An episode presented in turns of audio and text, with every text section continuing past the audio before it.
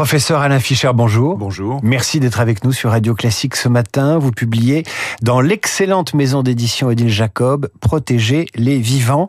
J'ai dit 45, 45 euh, ans d'expérience euh, de pratique médicale, c'est sans doute plus. Oui, oui, parce que si on intègre l'internat, etc., les, études de médecine, on, va aller jusqu'à 50. Allez. Alors, votre livre raconte votre euh, parcours et c'est important que vous nous rappeliez votre spécialité ou vos spécialités au départ. Qui est ce jeune médecin qui obtient son diplôme de façon assez décontractée en 1979 euh, médecin spécialisé en pédiatrie, donc la médecine des enfants par définition, mais avec un intérêt plus particulier pour une discipline qui s'appelle l'immunologie, c'est-à-dire que le, le, système par lequel nous nous défendons contre les infections, mais nous évitons aussi d'être agressifs à l'égard des germes qui sont dans notre intestin ou sur notre peau, ce qu'on appelle le microbiote, qui est très important pour nous. Bref, c'est cette euh, médecine-là, fondée sur une approche assez scientifique, qui m'intéressait et que j'ai essayé de pratiquer. Est-ce qu'on peut dire que vous avez travaillé toute votre vie sur la manière, pour résumer, je vulgarise, hein, sur la manière dont le corps se défend quand il est agressé? Oui, c'est pas faux, mais avec la nuance que j'exprimais il y a un instant, c'est-à-dire qu'en même temps, nous nous défendons le mieux possible, et plutôt bien, à vrai dire, en général, sauf circonstances malheureuses particulières.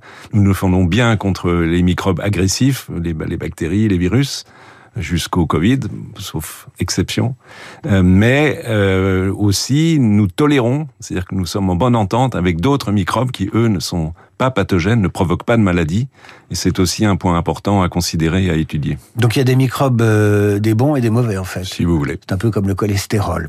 Euh, Alain Fischer, vous avez mentionné le, le Covid à l'instant et j'ai oublié de le dire. Vous avez été évidemment, euh, alors on a dit un peu vite dans la presse, Monsieur Vaccin, plutôt responsable de la coordination du programme de vaccination. C'était un peu ça l'étiquette qu'on vous a collée en 2020. Pas tout à fait responsable parce que c'était une fonction de conseil et pas de décision mais conseiller le gouvernement sur la stratégie de vaccination et sur la façon de communiquer. On va, on va, y, on va y revenir. Euh, ce qu'on a envie de d'explorer avec vous, puisqu'il y a toute cette expérience, ces dizaines d'années de, de, recherche et, et, de pratique médicale, et vous y tenez d'ailleurs, parce que vous dites, moi, ma chance, euh, et puis mon expérience, et puis ma volonté, ça a été de pratiquer à l'hôpital et à l'Institut Imagine, à l'hôpital Necker, que vous avez contribué à fonder et diriger pendant plusieurs années. Ma chance, ça a été de faire de la médecine de m'occuper des gens et en même temps de faire de la recherche. Pourquoi c'est si important euh, de le rappeler? Oui, oui, je pense que cela devrait être une idée générale, enfin qui est en fait pas mal partagée. si on veut, c'est une évidence, si on veut que la médecine progresse, euh, il faut réfléchir, essayer de comprendre les mécanismes des maladies et trouver des traitements, trouver des systèmes de prévention. Donc la notion de recherche est intrinsèquement liée à la notion de progrès de la médecine et donc de la pratique de la médecine. Donc moi j'ai eu la chance effectivement de pouvoir faire les deux ensemble. On peut évidemment séparer ces, deux notions, mais qui sont totalement liées et qui doivent l'être euh, autant que faire se peut dans ce qu'on appelle notamment les centres hospitalo-universitaires. Alors vous avez eu des fonctions euh, importantes, je l'ai rappelé, emblématiques, euh, vous les racontez dans, dans ce livre, mais pour que nos auditeurs se mettent bien en tête ce qu'a été votre pratique quotidienne, est-ce que vous pouvez euh, nous raconter la journée type d'Alain Fischer à l'époque où il avait des dizaines de malades, de jeunes malades, euh, dont il s'occupait? C'était quoi une journée type? Ça commençait à 7 heures et ça se finissait tard le soir. Et qu'est-ce qu'il y avait entre les deux? Oui, ça, on parle des choses qui se passent dans les années 80 là. Bah oui, mais ça euh, compte. mais, mais, comment que ça compte? C'est des fondations. Donc j'avais à l'époque la responsabilité, euh, ce qu'on appelle d'une salle. Traditionnellement, l'hôpital, c'était comme pas un si grand nombre de malades, c'était entre 10 et 15 malades, mais très gravement malades, de jeunes enfants qui souffraient de déficience de leur système immunitaire ou à l'inverse, mais c'est lié, un excès de réponse du système immunitaire, ce qui provoque ce qu'on appelle les maladies auto-immunes. Donc là, il fallait les prendre en charge avec une équipe hein, de jeunes médecins, plus jeunes que moi, mais aussi mes, mes, mes aînés, avec des infirmières. Donc euh, le matin, effectivement, ça commence tôt par faire le, le point de la situation, de ce qui a pu se passer dans la nuit. Parce que malheureusement, ce sont des patients très fragiles, donc la situation peut évoluer très vite. Mais une fois cela fait, j'essayais d'aller au laboratoire qui était situé tout près, euh, une centaine de mètres au sein de l'hôpital. Donc ça, c'était très très pratique et de faire la même chose avec mon équipe au sein du, du laboratoire de recherche pour voir quel était le programme du jour, les résultats des expériences de la veille. Et ensuite, toute la journée, j'aimais ça, à vrai dire. C'était un aller-retour entre ces deux activités euh, qui que j'aimais bien lier, même y compris au quotidien au sein d'une même journée. Donc pratique quotidienne, expérimentation, recherche, expérimentation, et puis ensuite il y a des acquis qui sont validés par l'expérience dans une démarche scientifique. Et là, je vais vous demander de nous résumer 40 euh, années de, progrès dans votre domaine. Qu'est-ce qui a été le plus le plus marquant à Fischer? Ah, Le plus marquant, clairement, dans mon domaine qui est celui de maladies pour l'essentiel héréditaires, donc liées à des anomalies du génome, des mutations de gènes, ça a été la capacité qui, est qui a émergé justement dans les années 80 d'identifier les anomalies des gènes, ce qu'on appelle les mutations, qui provoquent euh, des, des, maladies, donc pour ce qui me concerne, des maladies touchant notre système immunitaire. Vous pouvez les nommer? Oui, déficit immunitaire combiné sévère, agamaglobulinémie, euh, lymphohistiocytose familiale. Bon, je pourrais continuer comme ça, mais je pense que, à part ceux qui sont directement concernés et les spécialistes, ça va pas dire grand-chose au public. Ce sont des maladies relativement rares, mais aujourd'hui, on connaît plus de 500 maladies, 500 maladies rares, mais qui affectent le système immunitaire, donc soit faisant qu'on est trop sensible à tel ou tel microbe, ou et ou ça peut être les deux ensemble, qu'on développe euh, des allergies sévères, des maladies auto-immunes et même des cancers plus les, les professeurs ont d'expérience, euh, plus ils sont modestes et en même temps très orgueilleux, et on les comprend. Euh, vous avez sauvé des vies. Je pense que chaque médecin peut dire cela. Ou alors, il faut oublier cette fonction. Le rôle des médecins, c'est protéger, hein, comme le, le titre du, du livre l'indique. Euh, protection, ça veut dire traiter, mais aussi prévenir. Je pense que la dimension de prévention, qui à mon avis n'est pas assez développée en France, est aussi importante que celle de traiter, mais effectivement, c'est la fonction de, des médecins. Euh, vous dites d'ailleurs hein, que la, recherche n'est pas assez bien traitée en France, et on va y revenir. Je voudrais, qu'on parle de la période du, Covid, euh, où s'est développé un discours plutôt euh, anti-vaccin, même s'il était minoritaire, marginal. Il s'est installé sur les réseaux sociaux, et il expliquait notamment que le corps a des défenses naturelles, et que c'est la société moderne, avec sa pollution, ses industries, éventuellement ses vaccins, qui a déréglé nos immunités naturelle. Alors c'est un discours qui est très séduisant parce qu'il est plein de bon sens. En fait, grosso modo, si on touche à l'homme, si on le trafique, si on le met dans un environnement qui n'est pas le sien, eh bien son système immunitaire se détraque, comme c'est pratique. Euh, il faut se méfier du bon sens en science. Il y a plein d'exemples des tas de domaines qui dépassent pour beaucoup la santé, où la réflexion de bon sens, en fait, est fausse. Et là, en l'occurrence, elle est en gros fausse. Il pas totalement fausse. Il y a quand même des éléments euh, de pollution qui peuvent intervenir bien naturellement. Mais il suffit de regarder l'histoire euh, jusqu'à il y a peu en fait, si on y réfléchit, avant la première, enfin pardon, avant la seconde moitié du XXe siècle, en dehors de la chirurgie qui avait déjà pas mal avancé, c'était pas mal développé, la pratique médicale était presque nulle. On en était encore à Molière.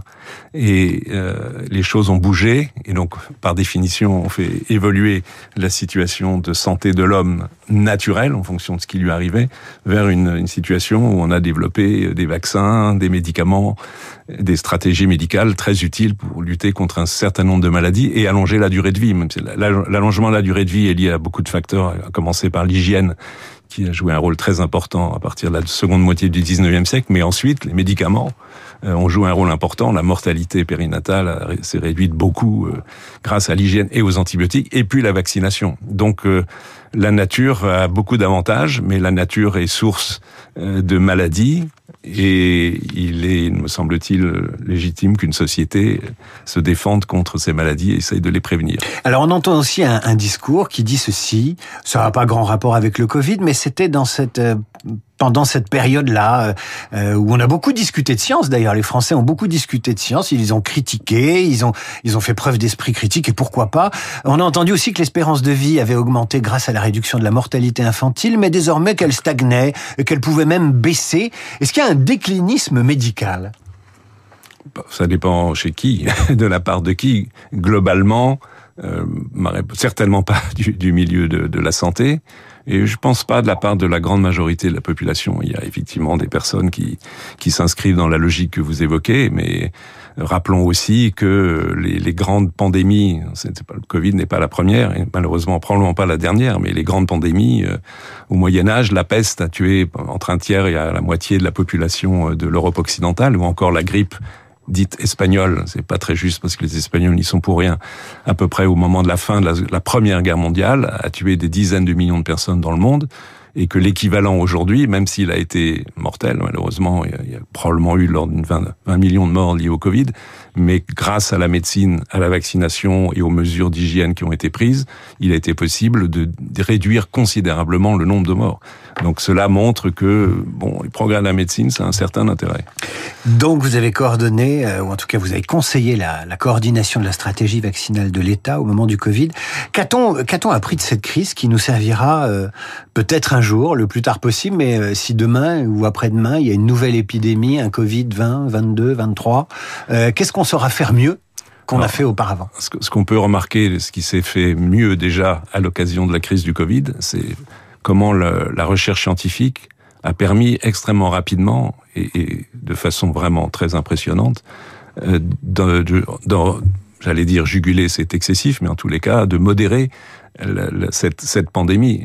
Connaissance du virus et identification de son génome pratiquement en quelques jours Rappelons que pour le VIH, c'était quelques années et le virus de la grippe, des dizaines d'années.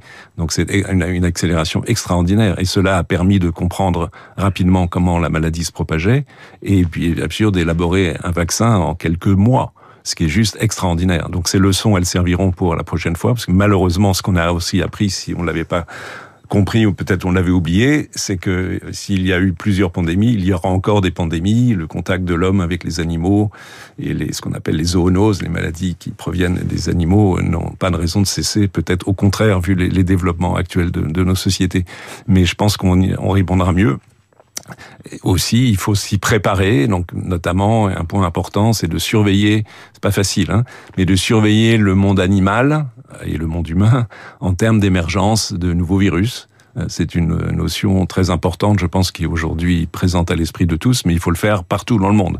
C'est difficile. Professeur Alain Fischer, invité de la matinale de Radio Classique, 45 ans d'expérience racontée dans Protéger les vivants. Vous expliquez dans votre livre que notre classe dirigeante, qui est plutôt littéraire, c'est pas bon pour la culture scientifique de la nation. Et c'est vrai qu'on est dirigé majoritairement par des fonctionnaires qui ont lu Proust, évidemment, mais ça suffit pas. Alors, le mot fonctionnaire, là-dedans, mon ami, n'a rien à voir, parce que par mm. contre, je défends absolument la classe des fonctionnaires à laquelle j'appartiens, et j'en suis fier. Maintenant, sur la question de la culture, euh, je pense qu'en France, c'est vrai pour nos gouvernants, c'est vrai pour nos dirigeants de toutes sortes, et c'est vrai de ce fait pour notre société, et c'est vrai pour les médias aussi, euh, a une culture culture littéraire, artistique, mais très peu, beaucoup trop peu, avec exception comme toujours, de culture scientifique. La science n'a pas la même place, n'a pas la place qu'elle devrait avoir dans notre pays, à côté de, de la culture telle qu'on la conçoit classiquement. Si on dit, on parle à quelqu'un de culture, il va parler de Proust, effectivement, ou de Michel-Ange, mais pas de Pasteur euh, ou de François Jacob ou d'autres. Et c'est regrettable. Je pense qu'il y a des efforts à faire à l'école, dans les médias et d'une manière générale euh, pour euh, revigorer la place de la science dans notre société. Je pense que c'est important, d'abord parce que la culture en soi est importante, et aussi parce que lorsque des décisions doivent être prises, il faut qu'elles le soient dans un contexte où les citoyens sont éclairés, et qui c'est pas si simple d'être éclairé sur des questions difficiles. Énormément de questions qui impliquent de la connaissance scientifique, le climat, l'énergie, euh, le numérique, l'intelligence artificielle, la santé, et que malheureusement l'effort aujourd'hui n'est pas suffisant. Vous parlez d'intelligence artificielle, ce sera ma dernière question. Elle va bouleverser euh, les métiers de la science ou pas? Oui, c'est déjà fait. Elle, elle, en tous les cas, c'est un support extraordinaire euh, à la à l'accélération de l'acquisition des connaissances. On peut aujourd'hui, euh, dans, dans, mon domaine en biologie par exemple, beaucoup plus facilement analyser des, des séquences de génome. Euh, si je prends, et puis en, en santé, en médecine, c'est une aide importante, au moins au diagnostic. Ça ne se substituera pas euh, à la pratique et à l'exercice de la médecine par des hommes, parce que le, le contact humain est absolument indispensable pour l'efficacité de la médecine. Il faut l'empathie entre celui qui prescrit et, et, celui qui reçoit la prescription. Il faut un vrai dialogue, mais ce sera une aide considérable, à condition que les choses soient faites convenablement, ce qu'il faut aussi réglementer. Professeur Alain Fischer, Protéger les vivants, ça vient de paraître chez Odile Jacob. Merci d'être venu nous parler des dernières découvertes et des innovations dans votre domaine et de ces, de ces années de pratique et de recherche médicale. Merci beaucoup. À suivre le rappel des titres, la revue de presse d'Hervé Gattegno et comme chaque lundi, notre esprit libre du jour, c'est le philosophe Luc Ferry.